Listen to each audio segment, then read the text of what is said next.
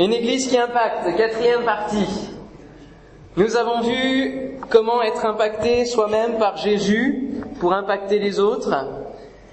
Nous avons vu que nous sommes tous appelés à, impacter notre génération d'une manière positive et euh, que Jésus lui-même, quand il est venu sur terre, il a impacté d'une manière positive et il a, il a, il a changé la mentalité des, des disciples qui le suivaient pour, lui, pour leur communiquer la vision de Dieu, la vision divine. Et de la même manière, nous devons être impactés de cette vision divine et la transmettre euh, les uns les autres ensemble et aussi à ceux qui nous entourent. Impacter signifie aller à contre-courant, c'est ce que nous avions vu euh, début juin. C'est aller à contre-courant du monde. Et pour cela, il faut avoir des bases solides, parce que aller à contre-courant, ça sous-entend euh, euh, être euh, confronté à des difficultés. Et les bases solides sont l'arme de la prière. Oui Vous êtes là, ça va. Pourtant là on est au plus frais. Hein. Si on était là-haut, euh, on serait endormi à cause de la chaleur. Mais là on est au frais. L'arme de la prière, quoi d'autre? Qu'est-ce qu'il nous faut pour tenir bon en tant qu'Église? Il nous faut utiliser l'autorité de Christ l'autorité du nom de Jésus, et puis aussi la puissance de la louange. Amen. Oui, la puissance de la louange. Quand on loue le Seigneur, c'est pas simplement des chants, mais ça va beaucoup plus loin. La louange change l'atmosphère, la louange change les circonstances. S'intéresser à Dieu, c'est faire que Dieu s'intéresse à nous. Amen. Approchez-vous de lui, approchez-vous de Dieu, il s'approchera de vous. C'est la Bible qui le dit. Alors pour cette quatrième partie, le titre c'est pour une église qui impacte. Et parfois, euh, il arrive que dans l'église, ce soit contre une église qui impacte, parce qu'on fait des choses qui ne vont pas dans le sens d'impacter et d'être une église forte, une église qui va toucher la génération d'une manière positive. Il y a, euh, c'était jeudi dernier, j'étais à la fête du collège, c'était là la fin d'année, et donc il y avait, euh, on célébrait euh, les départs, les larmes ont coulé, etc. Et je discutais avec quelqu'un qui partait, qui euh, donc discutait aussi de, du fait que j'étais évangélique, et il m'a dit comme ça directement, vous les évangélistes, parce que souvent les médias nous appellent des évangélistes, et nous sommes tous appelés à être évangélistes, donc ils disent la vérité. Mais vous les évangélistes, vous avez mauvaise presse.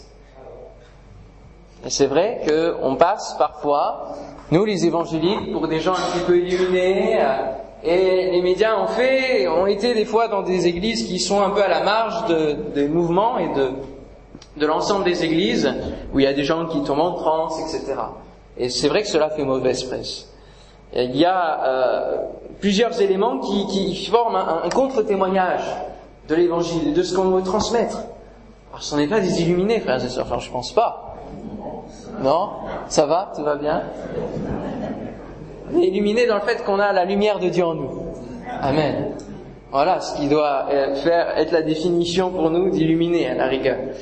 Mais c'est vrai que les médias vont dans des églises qui sont à la marge, vers des extrêmes, et euh, on, subit euh, le mauvais témoignage de certains évangéliques qui, qui, se disent en tout cas évangéliques, et il arrive parfois que nous tombions dans un certain compromis avec le monde pour mieux faire passer notre message.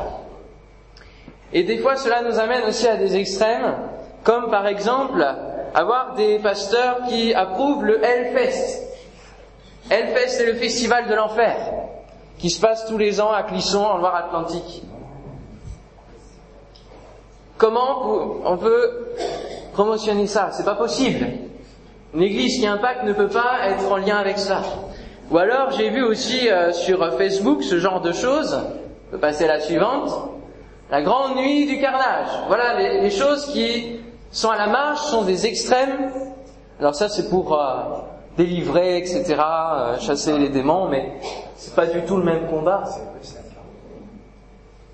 Ça, ce sont des, gens qui nous discréditent et qui font que le message de l'évangile est dilué et qu'il y a un contre-témoignage.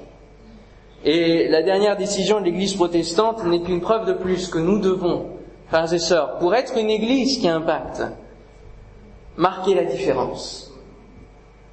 Ça sert à rien de, de dire les mêmes choses du monde pour attirer les gens. Parce que si on a les mêmes choses du monde à l'intérieur de l'église, à quoi ça sert? Rien va les attirer, frères et sœurs. Et il faut que nous soyons différents. Lorsqu'il est venu sur terre, Jésus, lui, il a marqué la différence. Dans son discours, dans ses paroles, dans euh, ses actions. Il a béni, il a guéri. Amen.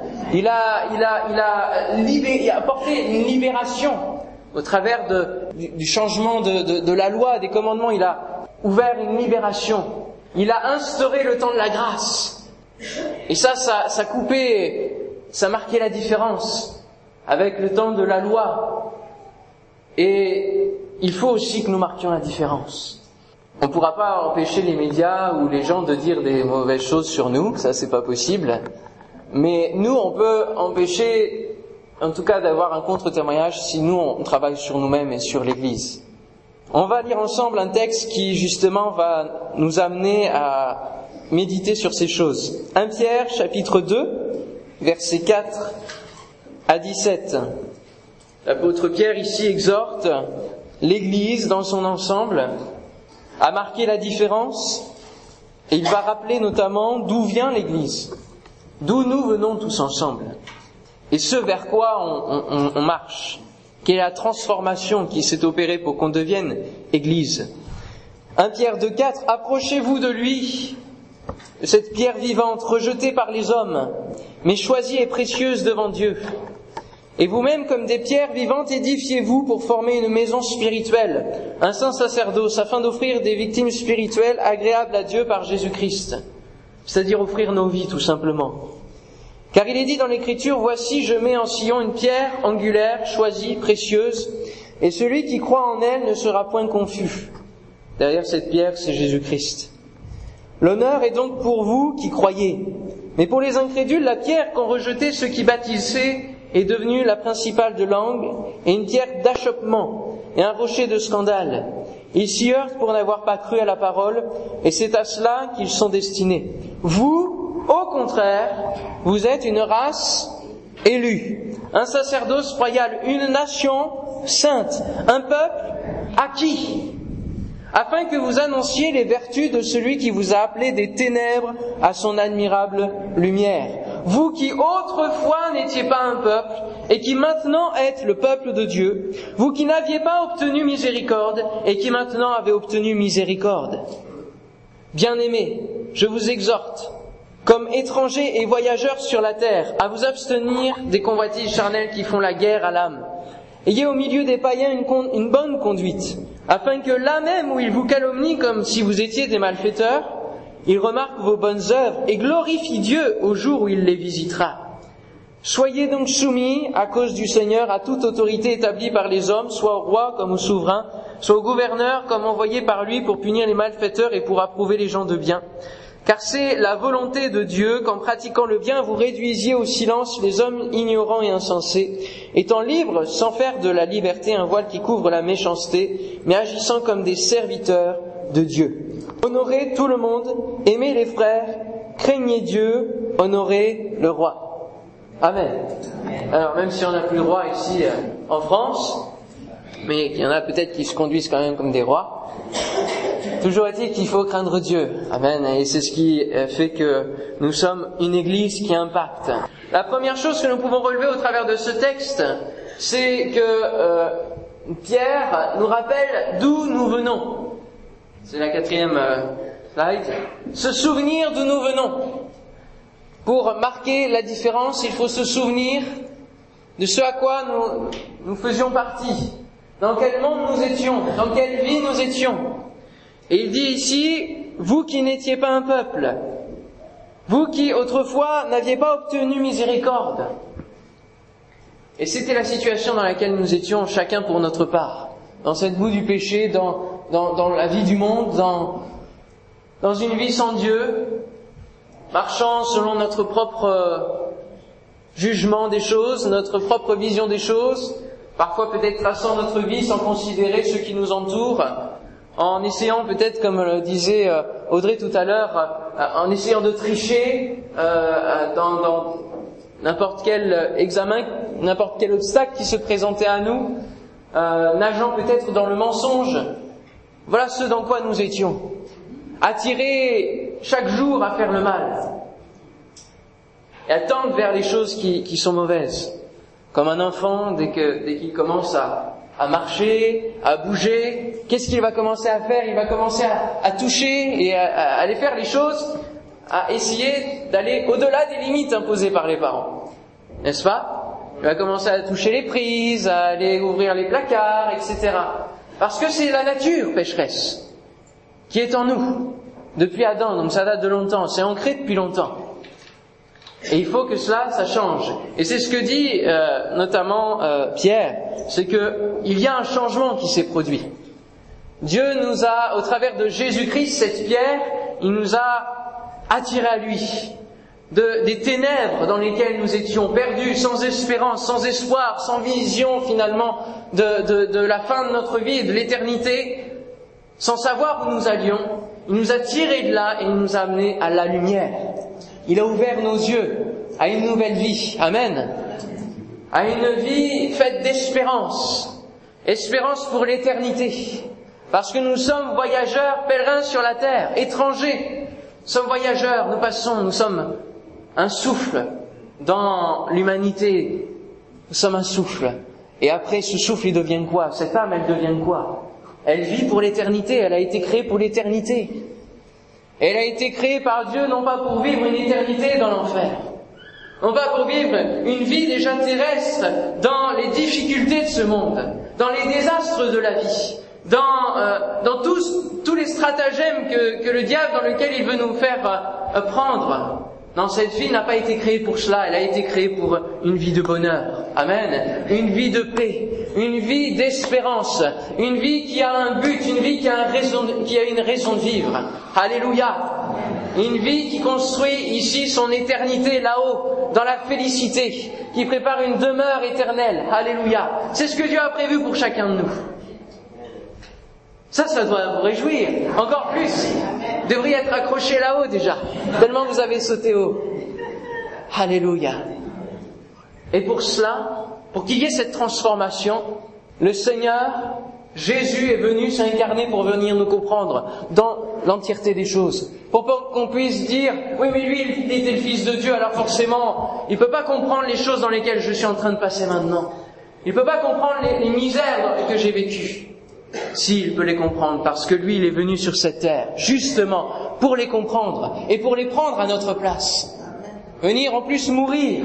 Il a marqué la différence. Il a béni, il a, parlé, euh, il a donné un, un, un, discours qui était fait d'espoir. Et quelle a été la conséquence? Qu'est-ce qu'on lui a rendu? Qu'est-ce que l'humanité lui a rendu?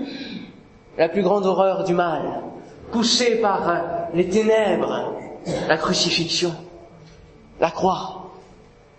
C'est ça qu'il a eu comme résultat. Mais il savait qu'il allait passer par là, parce que le résultat pour nous, c'était la vie. Sa mort nous donne la vie. Amen. Sa mort nous donne l'espérance. Sa résurrection nous donne cette espérance. Parce que oui, il est le Fils de Dieu. Il s'est fait Fils de l'homme pour nous comprendre, mais il était le Fils de Dieu et Dieu l'a ressuscité des morts. Alléluia. Il a ressuscité des morts pour nous donner cette vie éternelle. Pour transformer nos existences. Que son nom soit béni. Et le prix de la grâce est tellement grand, et le privilège de devenir enfant de Dieu est si puissant que nous ne pouvons pas faire n'importe quoi dans l'Église et en dehors de l'Église. Si nous nous disons chrétiens et si nous sommes transformés par la grâce de Dieu, le prix du sang de Christ que nous avons commémoré il y a quelques instants est tellement grand et si précieux que nous ne pouvons pas agir de nouveau comme lorsque nous étions autrefois. Nous ne pouvons pas. Vous avez été rachetés à un grand prix, nous dit Paul aux Corinthiens au chapitre 7, verset 23. Celui qui a écrit le livre des Hébreux au chapitre 2, verset 3 nous dit Ne négligeons pas un si grand salut. Souvenons-nous, frères et sœurs, d'où nous venons. Souvenons-nous que tout cela, ce n'est pas par nos propres mérites, par nos propres moyens, par nos capacités, mais c'est seulement par la grâce de Dieu que nous avons été transformés, alléluia, et que nous pouvons vivre dans cette joie ineffable. Quelques versets avant au chapitre 1er de 1 Pierre, des versets 15 à 19, Pierre nous dit, mais puisque celui qui vous a appelé est saint, vous aussi soyez saints dans toute votre conduite, selon qu'il est écrit, vous serez saints car je suis saint. Et si vous invoquez comme Père celui qui juge selon l'œuvre de chacun, sans exception de personne, conduisez-vous avec crainte pendant le temps de votre pèlerinage, sachant que ce n'est pas par des choses périssables, par de l'argent ou de l'or que vous avez été rachetés de la vaine manière de vivre que vous aviez hérité de vos pères, mais par le sang précieux de Christ. Alléluia. Et c'est pour cela que personnellement ou en tant qu'Église, nous sommes des pierres vivantes. Et nous façonnons l'Église, nous composons l'Église. Et nous en faisons ce que nous sommes. Ce que nous produisons en tant que chrétiens. Dieu a conduit son Église à des schismes, à des réformes. Et on peut passer à la suivante. Voilà, vous lisez pas, c'est normal, c'est un très grand tableau qui montre toutes les, tout ce qui s'est passé dans l'histoire de l'Église. C'est passé de l'Église euh, naissante à une Église instaurée par l'État, l'Église catholique, et puis après dans l'Église catholique est née l'Église orthodoxe, et puis après est née la Réforme, et puis après cette réforme il y a eu le pentecôtisme, je résume hein, dans les grandes lignes, jusqu'à arriver à nous, les évangéliques. Et Dieu a conduit ces réformes. Pourquoi? Parce que les hommes, petit à petit, avec l'habitude, l'Église devenait se, se, diluer dans le monde. Et ne marquait plus la différence et ne vivait plus la réalité de la parole de Dieu et la rectitude de cette pierre angulaire que Jésus est et qui doit être dans nos cœurs. Ce n'est pas une rectitude qui dit tu n'as pas le droit de faire ceci, tu n'as pas le droit de faire cela.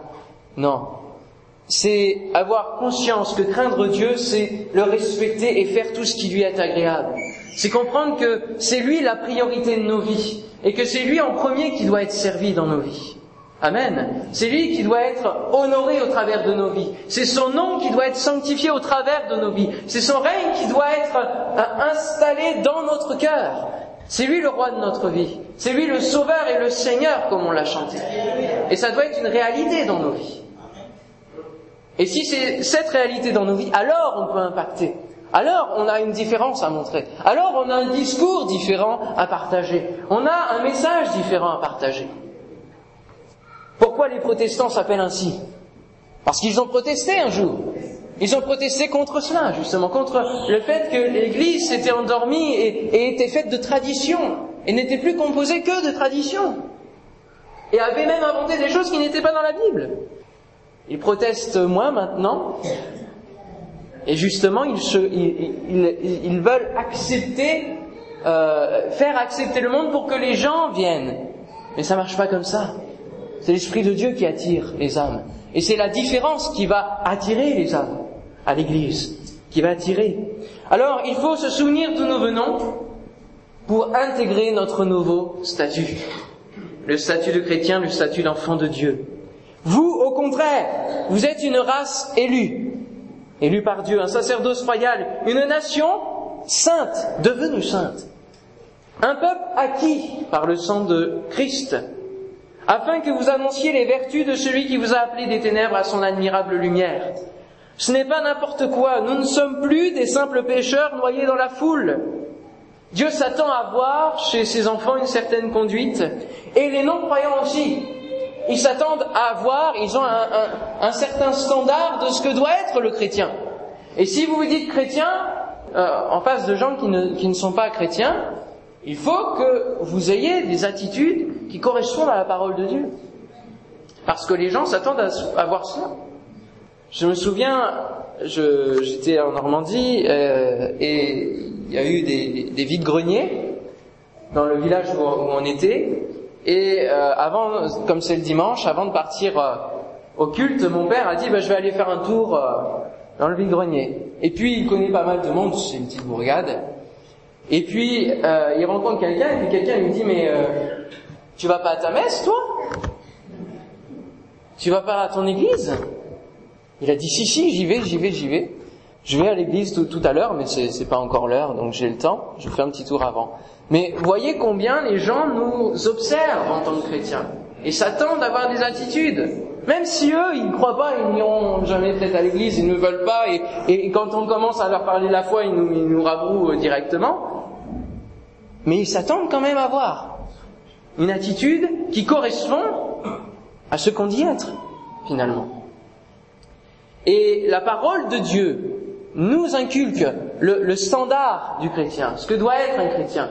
Et si vous lisez Romains 12, le chapitre 12, c'est pour vos leçons, pour les vacances, à mettre dans le cahier de vacances, lire Romains 12, nous avons toutes les vertus qui sont notées, et notamment les, trois premiers versets. Je vous exhorte donc, frères, par les compassions de Dieu, à offrir vos corps comme un sacrifice vivant, saint, agréable à Dieu, ce qui sera de votre part un culte raisonnable. Ne vous conformez pas au siècle présent, mais soyez transformés par le renouvellement de l'intelligence, afin que vous discerniez quelle est la volonté de Dieu, ce qui est bon, agréable et parfait on peut rester à faire des choses qui sont seulement au niveau bon, mais on peut aussi aller plus loin et aller jusqu'à faire ce qui est parfait aux yeux de Dieu.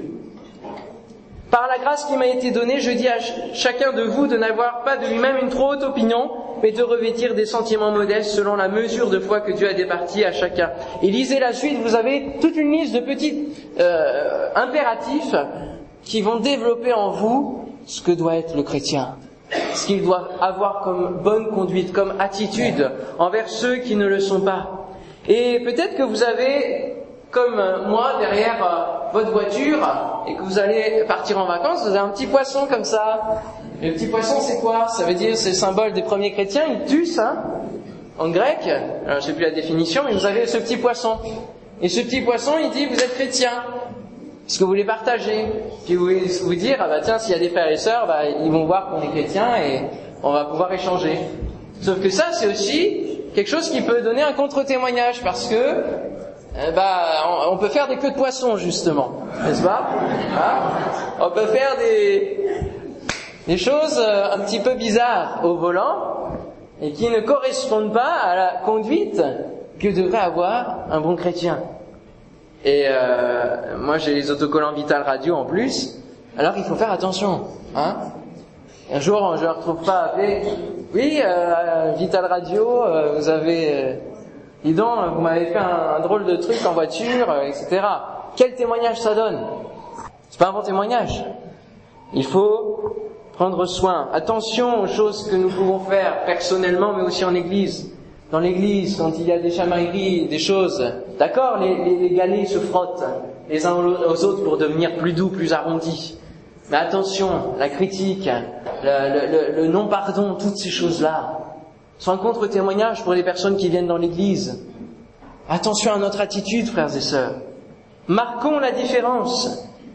Marquons la différence. Et soyons au dehors ce que nous sommes ici en tant que chrétiens. Lorsque nous chantons Oh Dieu, tu es grand, et tous verront que Dieu est grand, et Dieu sera grand si à l'extérieur vous honorez Dieu comme étant un, grand Dieu au travers de votre vie. Marquons la différence. Ayez au milieu des païens une bonne conduite, afin que là même où ils vous calomnient comme si vous étiez des malfaiteurs, ils remarquent vos bonnes œuvres et glorifient Dieu au jour où il les visitera. Amen. Comment Dieu les visitera si notre témoignage est mauvais, si rien ne les attire vers l'Église, si tout est pareil que leur vie actuelle? Justement, avec Vital Radio, je reviens dessus, on réfléchissait sur la programmation et, on, voulait toucher les, gens qui ne connaissent pas Dieu à travers de la musique. Et à un moment donné, dans les débuts, on s'est dit, mais euh, ce qui serait bien, c'est de faire un mélange. On va avoir une chanson chrétienne et puis une chanson euh, une chanson euh, de variété française, euh, et puis une chanson chrétienne, etc. Comme ça, les gens, ils vont venir, et puis ils vont dire, ah bah tiens, il y a un son que je connais, et tout, et puis ah, derrière, ils vont avoir un son chrétien, comme ça, ça va les toucher. Mais très vite, on s'est rendu compte que c'était comme du compromis, comme quelque chose de mélangé. Et si les gens allaient venir sur une radio, ils n'avaient pas d'intérêt à venir sur notre radio si c'était les mêmes musiques que sur plein d'autres radios. Et donc, il faut marquer la différence. Et, ça n'a pas duré longtemps que le Seigneur nous a, montré qu'il fallait mettre et marquer la différence en mettant des musiques chrétiennes, en mettant des, messages chrétiens, en mettant des émissions qui parlent de Dieu. Parce que le monde a besoin de ça. Le monde a besoin d'entendre ça. Amen. Et donc, attention, parfois, à notre vie de compromis où on ne veut pas, parce qu'on a peur de choquer. On a peur de, on veut mettre des formes. Et du coup, on tombe dans le compromis. Justement, là, on peut mettre l'image. Donc, c'est Oderset, c'est un dessinateur chrétien qui a mis euh, plein de petits poissons, donc euh, symbole de chrétien. Et il y en a un, c'est le chrétien compromis. Là, ce n'est qu'un petit verre. Voilà. C'est comme euh, le verre d'alcool, hein, vous voyez, c'était un petit peu ça. Euh, une bonne manière de vivre. Soyons, comme il le dit, soumis aux autorités, dès lors que cela n'entrave pas notre foi. Hein, on parlait de mise aux normes tout à l'heure, on se soumet. Dieu ne regarde pas notre voisin, il nous regarde nous, il regarde nous ce qu'on fait. Bien gérer notre liberté en Christ et annoncer les vertus. Nous devons briller comme des flambeaux dans le monde et refléter l'admirable lumière dans laquelle le Seigneur nous a amenés. Amen. Nous marquons la différence parce que Jésus a marqué la différence. Alors, pour ou contre une église qui impacte? Ah, ça va, ça se réveille. Pour une église qui impacte. Moi, je veux que mon église impacte. Je veux participer au fait que mon église impacte. Je veux être un élément de mon église qui va servir à toucher les âmes. Amen. Alléluia. Que pendant ces temps de vacances, nous ne nous relâchions pas quant à notre témoignage, sur la route, dans le restaurant, dans les campings, ailleurs, que nous puissions impacter là où nous sommes. Alléluia. Je terminerai avec ce euh, passage de Galates chapitre 6, versets 7 à 9. Vous voyez, alors là j'ai mis une petite image aussi de ce dessinateur avec tous les moutons, hein, on dit les moutons de planure, on se suit les uns les autres, on ne sait même pas trop où on va. Et nous, on est un petit peu comme celui-là, où on chante Jésus, Alléluia. On donne de la couleur au monde, on donne de la saveur au monde, nous sommes le sel, la lumière, Alléluia. Galates chapitre 6 versets 7 à 9. Ne vous y trompez pas, on ne se moque pas de Dieu. Ce qu'un homme aura semé, il le moissonnera aussi. Celui qui sème pour sa chair moissonnera de la chair la corruption, mais celui qui sème pour l'esprit moissonnera de l'esprit la vie éternelle. Ne nous lassons pas de faire le bien, frères et sœurs, car nous moissonnerons au temps convenable, si nous ne nous relâchons pas. Alors, frères et sœurs, ne vous relâchez pas dans votre témoignage, ne vous découragez pas, ne vous laissez pas emporter par euh, euh, vos, sentiments, vos, les, les pressions de ce monde, les influences, mais restez fidèles à la parole de Dieu. Et vivez la parole de Dieu. Alléluia. Que le Seigneur vous bénisse. On se lève ensemble, on prie le Seigneur.